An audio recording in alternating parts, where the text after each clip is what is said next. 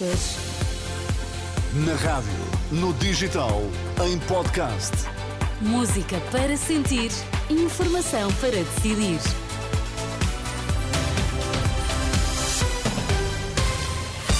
Notícias na Renascença com a Ana Rita Borda de Água. Para já, os destaques. Bom dia. Bom dia. Está na hora de mudar. É o que diz o candidato à presidência do Futebol Clube do Porto, André Vilas Boas.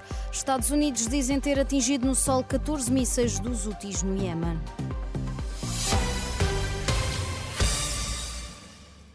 É oficial, André Vilas Boas é o novo candidato à presidência do Futebol Clube do Porto. Caras e caros sócios, adeptos e simpatizantes do Futebol Clube do Porto, aqui presentes, caras amigas e caros amigos, sou candidato à presidência do Futebol Clube do Porto. No anúncio feito na última noite, o candidato dos Azuis e Brancos deixou um agradecimento ao ex-presidente dos Dragões, Pinto da Costa, mas disse que é hora de mudar. Estamos eternamente gratos e estaremos para sempre gratos a Jorge Nuno Pinto da Costa. Será para todos nós, adeptos e simpatizantes do Futebol Clube do Porto, o presidente dos presidentes do Futebol Clube do Porto. Mas é tempo de mudança. No seu discurso de quase meia hora, André Vilas Boas prometeu criar equipas de futsal e futebol feminino.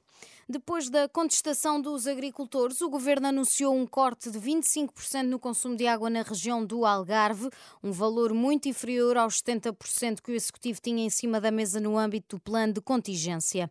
Já no setor urbano, que engloba o turismo e o consumo doméstico, a redução vai ser de cerca de 15% face ao ano passado. O anúncio foi feito pelo Ministro do Ambiente Duarte Cordeiro, ainda assim a medida não deixa satisfeitos os representantes do setor. Ouvido pela Renascença Macário Correia, da Associação de Beneficiários do Plano de Rega do Sotavento Algarvio, queixa-se de discriminação contra os agricultores. São injustos e não são proporcionais aos outros setores. Se temos menos água, então custava-se igual para todos, desde que salvaguarda água para beber. E água para beber é uma competência dos municípios que é perfeitamente criminoso, repito, criminoso, em tempo de seca, desperdiçarem 30 milhões de metros cúbicos.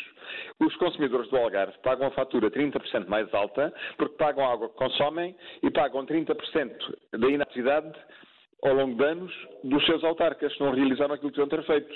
Por isso é que pagam mais caro, porque pagam a água que bebem e mais a água que desperdiçam.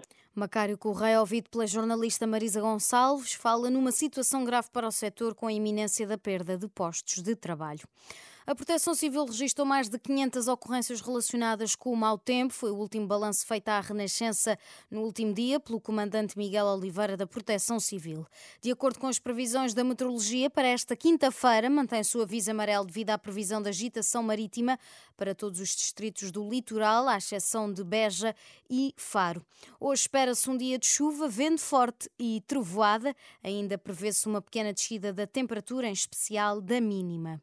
Os bombeiros reúnem-se hoje com a direção executiva do SNS e o INEM para tentar encontrar uma solução para a retenção de macas nos hospitais, o que tem impossibilitado o transporte de mais doentes. A Liga dos Bombeiros Portugueses aprovou a aplicação de taxas aos hospitais se não for apresentada uma solução pela direção executiva do SNS. O 5 Congresso dos Jornalistas arranca esta quinta-feira às 6 da tarde, com o objetivo de encontrar soluções para o futuro de um setor em crise. Numa altura em que os problemas da global media dominam as preocupações do setor, o evento decorre entre hoje e domingo no Cinema São Jorge, em Lisboa.